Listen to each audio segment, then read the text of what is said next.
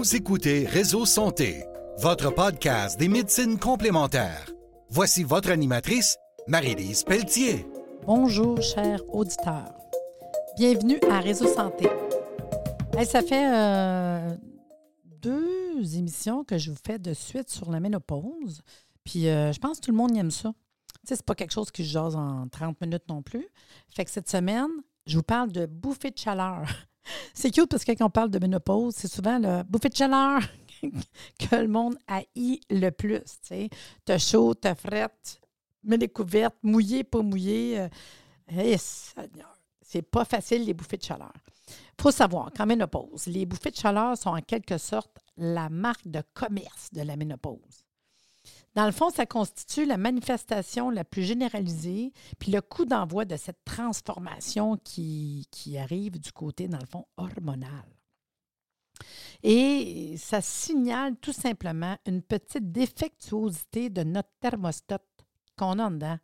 C'est comme si on, il semblait plus savoir quel temps qu'il fait. C'est comme s'il n'est plus capable de dire il faut que tu aies chaud, faut que tu aies frais, équilibre, tout. Il y a comme un déséquilibre dans notre thermostat intérieur. Fait que de ce fait, sans avertissement, ou presque, il y a un genre de poussée de fièvre qui se fait sentir. Particulièrement, il y a du monde que c'est beaucoup le haut du dos, puis ça peut durer de quelques secondes à plusieurs minutes. Il y en a qui viennent rouges dans le cou, dans le visage. Il y en a qui vont avoir des sueurs plus ou moins abondantes. Puis quand que les bouffées de chaleur arrivent la nuit, ben, elle va te faire réveiller d'un coup. Puis tu vas avoir des sueurs dites nocturnes. Puis ça vient bouleverser euh, ton sommeil. Hein, comme je vous dis, il y en a qui ôtent les couvertes, tu remets les couvertes, tu chaud. C'est pas, pas, drôle. Je peux vous dire, entre parenthèses, moi, euh, la période de ma ménopause, parce que je vais avoir 60 ans euh, au mois d'octobre, que ça fait un petit bout de temps que j'ai eu ma ménopause. Juste le fait d'avoir changé mon alimentation, moi, j'avais plus bouffé de chaleur. Non, mais quand même, là, sachez ça, là. Puis après ça, tu le sais, là, tu te déroges un petit peu, oups, tu as des bouffées de chaleur. Fait que vraiment, là, wow. Je vais vous apprendre plein de petits trucs, là. faut que vous sachiez qu'il y a un secret des Japonaises. Plus que 8 femmes sur 10 se plaignent de bouffées de chaleur en Amérique du Nord, alors que seulement 2 femmes sur 10 s'en plaignent au Japon, selon Margaret Locke de l'Université de McGill. Ce professeur chercheur a passé plusieurs années au Japon afin de mieux comprendre le phénomène de la ménopause dans ce pays-là. Elle a fait des observations inattendues qui ont étonné la communauté internationale. Les Japonaises ont non seulement moins de bouffées de chaleur, mais elles présentent quatre fois moins de cancer du sein. C'est intéressant. Souffrent moins de maladies cardiovasculaires, puis d'ostéoporose, puis vivent plus longtemps que les occidentales. Plusieurs chercheurs ont tenté d'expliquer ces différences, d'y plus clair. Parmi ceux-ci, certains se sont attardés à l'alimentation, bien sûr.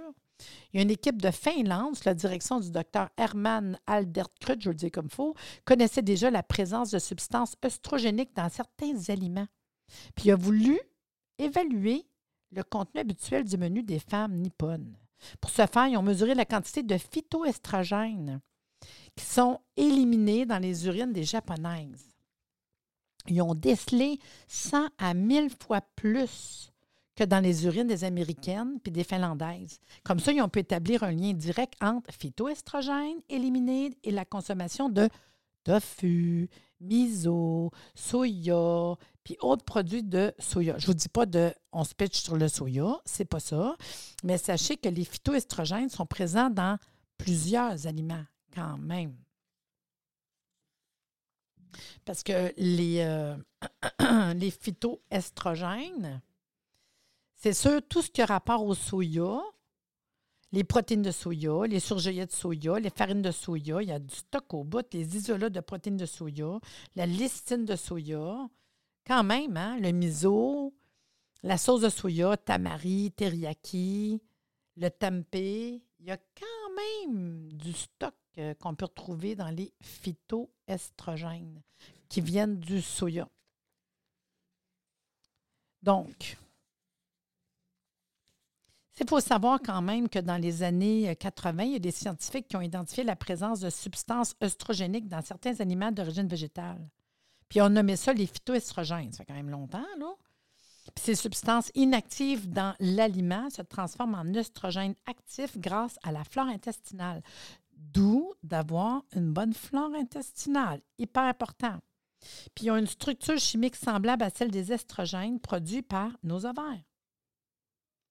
c'est sûr que c'est principalement dans le soya, sous forme d'isoflavone, euh, dans les graines de lin, sous forme de lignane. Fait que les graines de lin, ça peut être quelque chose qui peut être consommé régulièrement puis qu'on ne réalise pas comment c'est important. Sans parler que c'est aussi bon aussi pour donner, euh, entre autres, des oméga 3. Hein. Fait que, comme vous pouvez l'imaginer, plusieurs scientifiques ont voulu vérifier l'effet de ces phytoestrogènes sur les malades, les malades, les malaises associés à la ménopause. Puis plus ça va, plus ils ont des super bons résultats. Juste avant la ménopause, les phytoestrogènes ont une activité œstrogénique plus faible que celle que l'estradiol, l'œstrogène produit par nos ovaires. Ils semblent par ailleurs agir comme un anti-estrogène et peuvent être particulièrement utiles dans les préventions des cancers hormonodépendants, comme le cancer du sein.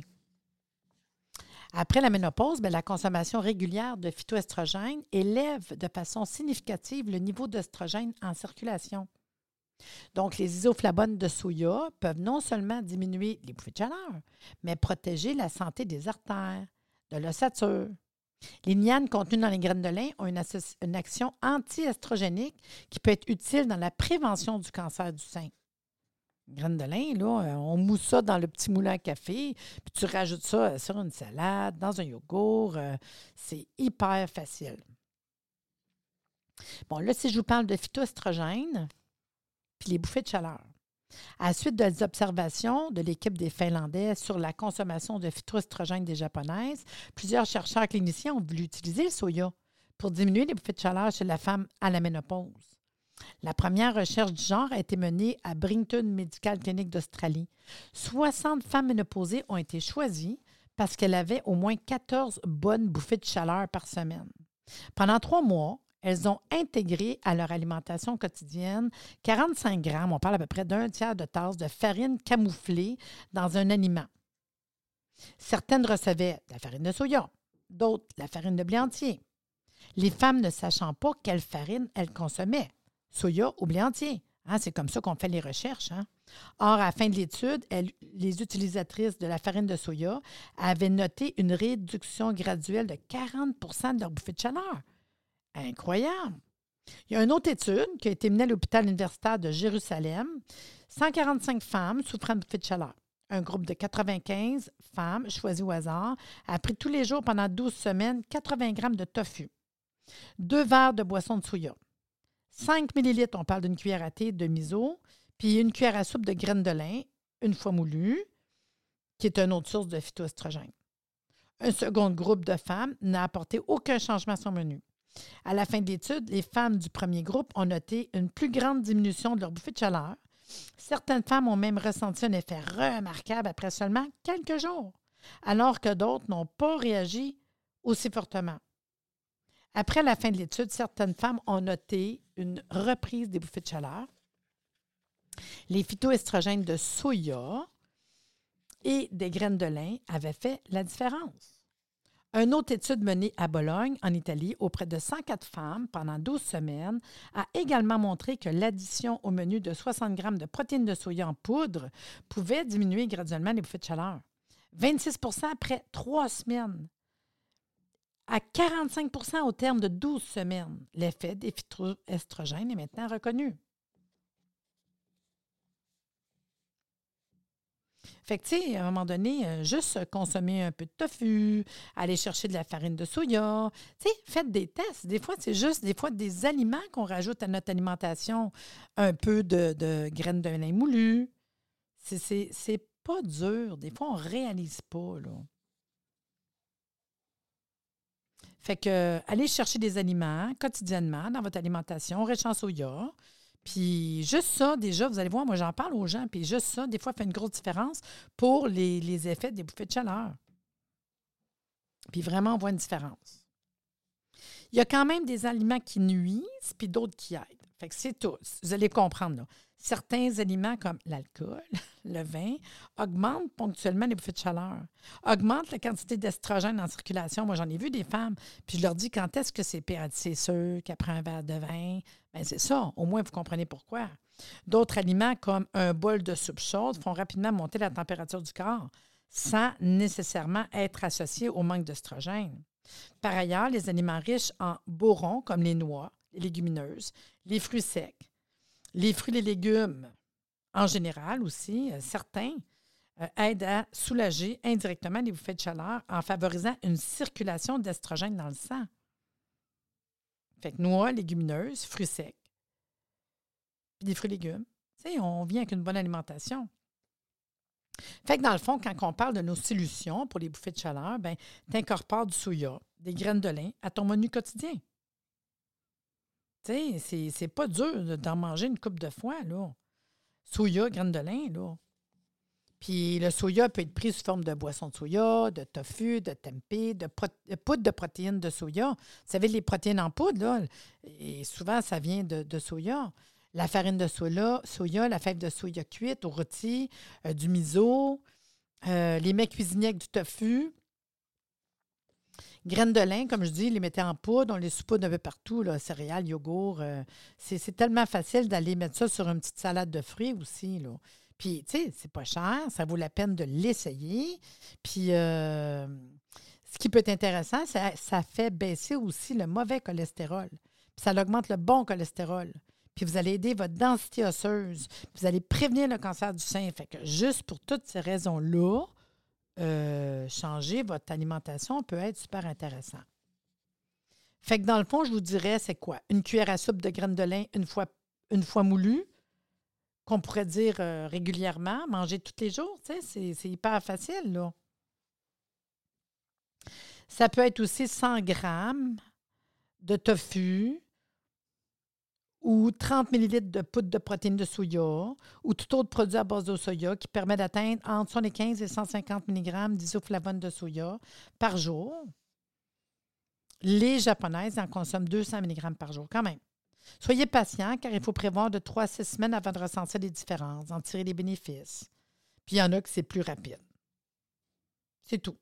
En prenez-en un petit peu à tous les jours, puis vous allez voir vraiment une grosse différence. Fait que des fois, il y en a qui vont faire comme déjeuner une petite crème de tofu. Il y a du tofu qui se vend du tofu mou, qui vont mélanger au malaxeur avec des fruits. Puis ils rajoutent dedans euh, la poudre de, de, graines de lin. Hyper facile, là.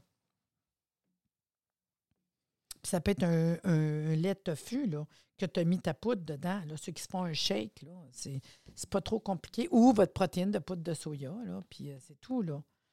C'est facile. Puis allez vous chercher, mettons, je ne sais pas, du miso pour assaisonner les sauces au lieu de mettre du sel. Euh, la viande peut être remplacée par euh, du tempeh. Ça se vend dans les magasins naturels. Là.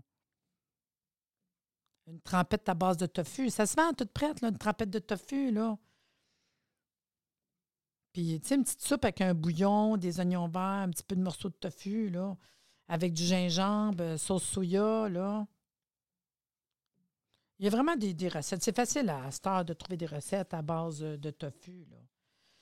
C'est sûr que je vous dirais, diminuer votre consommation de vin d'alcool. C'est pas simple euh, des fois par rapport à l'atmosphère et tout, mais vous allez voir que pour les bouffées de chaleur, euh, ça fait une grosse différence. Puis gardez-les occasionnels. Puis là, quand tu vas boire ton vin, ton alcool, tu vas dire j'ai plus de bouffées de chaleur cette nuit, j'ai moins bien dormi. Est-ce que tu as pris du vin, de l'alcool? Oui. Bon quand tu n'en prends pas, ben c'est sûr que quand j'ai dit tantôt que à, mon début de ménopause, j'ai fait euh, un, changement dans mon, alimentation. C'était entre autres d'arrêter le vin euh, puis l'alcool pendant deux semaines au début. Puis après ça, c'est d'apprendre occasionnel, tu sais, la fin de semaine. Puis c'est sûr que je voyais la différence quand tu en consommes. Quand tu en prends tout le temps, tu viens que tu ne sais pas trop qu'est-ce qui donne des bouffées de chaleur. Fait qu'à ce temps, je le sais, là. Tu manges différemment ou tu prends du vin, oups, on peut passer une nuit plus chaude sais, tantôt, j'ai parlé d'augmenter votre consommation d'aliments riches en boron. Le boron, c'est euh, un minéral, comme le calcium. On est dans le bord. Le magnésium puis le fer. Il fait partie des éléments nutritifs dont les fonctions sont reconnues et maintenant considérées comme essentielles. Parce que son action est semblable à celle des estrogènes. mais il possède un pouvoir plus limité. Le boron peut aider à diminuer les bouffées de chaleur. Il semble être aussi capable de réduire des pertes quotidiennes de calcium et peut s'ajouter des mesures préventives contre l'ostéoporose. Une consommation d'environ 3 mg de, de par jour, bar ou boron, c'est pareil, là, semble suffisante pour obtenir des effets intéressants en ce qui concerne les bouffées de chaleur, la rétention de calcium. Fait que vraiment une alimentation riche en fruits et légumes, comporte une quantité modérée de noix, mettons, des fruits secs, vous apporte la dose souhaitée de bar. Pour obtenir une dose intéressante de bar et d'isoflavone, euh, tu peux faire une petite crème d'avocat avec du tofu qui se conserve bien, trempette de crudité, tu sais. Il y a vraiment plein de choses qu'on peut faire, là. C'est ça, je vous dirais, pour les bouffées de chaleur. la vitamine E, en supplément, parce que c'est dur dans l'alimentation de trouver quand même euh, une bonne vitamine E. C'est pas évident dans l'alimentation. Hein? Souvent, j'ai une bonne huile pressée à froid, je vous dirais l'huile de tournesol pourrait vous donner une bonne quantité de vitamine E, mais pas assez. Fait que si vous rajoutez de la vitamine E, ça va vous aider énormément à réduire les bouffées de chaleur. Il y a plein d'études qui ont été faites sur la vitamine E. Ça a des activités antioxydantes au niveau de la membrane cellulaire, mais aucune n'a été menée pour les bouffées de chaleur. Mais il y a plusieurs études épidémiologiques relient un supplément de vitamine E à une réduction des risques de maladies cardiovasculaires, ce qui est vraiment bon. ce qui est intéressant pour de nombreuses femmes de 50 ans et plus. Si vous prenez déjà un supplément de 200 ou 400 unités de vitamine E, que vous n'avez pas de bouffée de chaleur, ben n'hésitez pas à continuer. Là. Normalement, c'est 200, 400 unités une fois par jour. Puis on vient qu'on conserve. La vitamine E, c'est une, vitamine liposoluble. On la conserve. normalement, 200 unités ou 400 unités une fois par jour. Là. Puis je dis une fois de temps en temps, faites un break. Là. Une fois de temps en temps, tu arrêtes d'en prendre parce qu'on les conserve. Puis euh, tu essaies d'en mettre dans ton alimentation. Mais pour la ménopause, c'est vraiment un bon euh, supplément. Un autre euh, supplément intéressant, c'est l'huile de nègre, quand on parle des fêtes de chaleur. D'autres femmes ne jurent que par un supplément d'huile de nègre. C'est une huile qui est extraite de la fleur du même nom, qui renferme un type de gras tout à fait particulier qui s'appelle l'acide gamma-linoléique. Ce type de gras fait partie des acides gras essentiels de la famille des oméga-6 et remplit diverses fonctions importantes dans le corps humain. Il est fabriqué par l'organisme lui-même avec le gras qu'on mange, mais sa fabrication est limitée lorsque les circonstances ne sont pas favorables. Trop de mauvais gras, trop d'alcool, manque de vitamines, de minéraux, le vieillissement. Or, la fabrication diminue davantage chez les femmes qui avancent en âge que les hommes, et cela indépendamment de l'alimentation. On sait bien que l'huile de nègre riche en acide gamma-linoléique favorise entre autres la production de prostaglandine qui joue un rôle dans l'équilibre hormonal féminin. C'est pourquoi elle est utilisée pour soulager les malaises prémenstruels, pour les SPM. L'huile de nègre, c'est un wow. Pendant la ménopause, son action est beaucoup moins reconnue. L'unique recherche sur les bouffées de chaleur menée en Angleterre il y a quelques années n'a révélé qu'un effet positif sur les soins nocturnes. Par ailleurs, plusieurs femmes semblent y trouver quand même une solution. Fait que si on, veut faire euh, l'essai, euh, prenez-le au repas plutôt qu'à jeun parce que c'est un corps gras. Fait que si on veut bien le digérer, l'assimiler, c'est sûr que c'est mieux qu'un repas. Puis commencer par une petite dose, puis on peut augmenter graduellement. Sachez que l'huile de peut causer des effets secondaires chez certaines personnes. Puis, je vous dirais, euh, un des effets secondaires, c'est juste drôle parce qu'il y en a bien des femmes qui me disent, ben, c'est quoi les effets secondaires? Je vous dirais, euh, ça peut augmenter euh, les seins. Il y en a plein qui vont se pitcher sur l'huile de nègre. Mais pour vrai, quelqu'un qui a des bons seins, je vais, dire de ne pas, pas consommer trop d'huile de parce que vraiment, on peut voir une différence dans, dans le sein. Fait tant mieux, ceux qui n'ont pas beaucoup de poitrine, ben allez-y avec l'huile de nègre, qui est bon pour les syndromes prémenstruels, les bouffées de chaleur, puis un paquet d'autres affaires. Puis, euh, vous allez voir, il y a un livre qui est écrit par Judith Graham sur l'huile de nègre, puis elle dit, hein, les effets secondaires, c'est vraiment euh, une augmentation de ma mère. Fait que les femmes sont averties, les femmes sont averties. Puis, checkez bien ça, c'est pas les hommes qui vont aller acheter l'huile de nègre pour leurs femmes. Pour ce qui est du, euh, du bar, tu sais que j'ai parlé tantôt, euh, quand on veut savoir à quel endroit dans les, euh, dans les fruits et légumes qu'on irait chercher, je vous donne une petite liste rapide. Là. C'est sûr, les avocats. les avocats, les pruneaux, les pêches. le jus pruneau, tu sais, des fois, ça a l'air de rien. Raisin sec, la pêche, abricot séché, raisin rouge, la poire, prune, date, orange, pomme, céleri, figue, le kiwi. Jus de pomme aussi, carottes, brocoli, pommes de terre. Euh, beaucoup les légumineuses, euh, haricots rouges, euh, lentilles cuites, pois chiches, noisettes, amandes, beurre d'arachide, noix de Brésil, noix de Grenoble. Vin rouge, vin blanc, il y en a, mais vraiment pas gros. Je veux le nom pareil, parce que des fois, on trouve ça quand même super intéressant. Si j'ai d'autres choses que je voulais vous dire, que je veux juste être sûre de tout regarder mes notes, là? Si je serais capable de voir, j'ai d'autres choses, mais je pense que pas mal. euh, allez voir la liste phytoestrogènes, aliments contenant des phytoestrogènes. Des fois, on ne réalise pas euh, où c'est qu'on peut trouver des phytoestrogènes. Je vous parle du tofu, là, mais euh, quand on regarde phytoestrogènes, puis qu'on regarde aliments sur Google, vous allez voir que, mettons, Les aliments qui vont vous donner des phytoestrogènes, parce que moi, je ne suis pas la fille à. C'est correct le tofu, mais pas en excès. Je trouve que c'est triste d'en prendre trop euh, parce qu'avec les années, il y a des recherches qui ont été faites. Puis l'Organisation mondiale de la santé, ils vont dire que les femmes, il ne faut pas trop en prendre. Fait que oui, les recherches d'un bord puis de l'autre, mais il faut, faut juste être sûr. Là. Fait que je vous dirais, tu sais, trois fois par semaine, pour moi, à un moment donné, ça peut être assez. Par contre, je l'ai dit, la graine de lin, euh, je vous rajoute la graine de citrouille, graine de tournesol. euh, on va chercher des phytoestrogènes, tous les grains entiers, je dis bien entiers. Euh, seigle, avoine, orge, manger un bon gruyot le matin, là. le chou vert frisé, brocoli, apricots, les choux en général, choux de Bruxelles, les fraises. Faites une recherche, là, vous allez voir, le Google, là, vous allez voir qu'il y a beaucoup de recherches qui ont été faites par rapport aux phytoestrogènes, que c'est bon pour la ménopause, mais que c'est bon aussi pour un paquet de choses, le cholestérol, maladies maladie au niveau du cœur, le cancer, les bouffées de chaleur. Puis quand on recommence à voir où c'est qu'on va chercher des phytoestrogènes, vous allez voir qu'il y a quand même plein d'endroits. Fait que sur ce, euh, dans mes références euh, de livres pour faire votre, euh, votre podcast aujourd'hui, ça fait une couple de fois, je vous parle du livre de Louise Lambert-Lagacé, Ménopause, Nutrition et Santé. Un vieux livre que j'ai encore dans ma bibliothèque qui est toujours de l'heure, vraiment bon. Et Judith Graham, le livre sur l'huile de nègre, qui est vraiment intéressant. Si l'huile de nègre vous a parlé, allez vous chercher ça. Là. Vous allez tout trouver ça, une bibliothèque. Ce n'est pas bien compliqué. Sur ce, je vous dis, ben, euh, je vais peut-être vous reparler de ménopause encore. Tout le monde aime ça. euh, Puis si vous aimez ça, vous le partagez. Sur ce, euh, bonne nuit, bonne fête de chaleur, puis à bientôt. C'est cool, hein? Ménopause. Yes, Seigneur.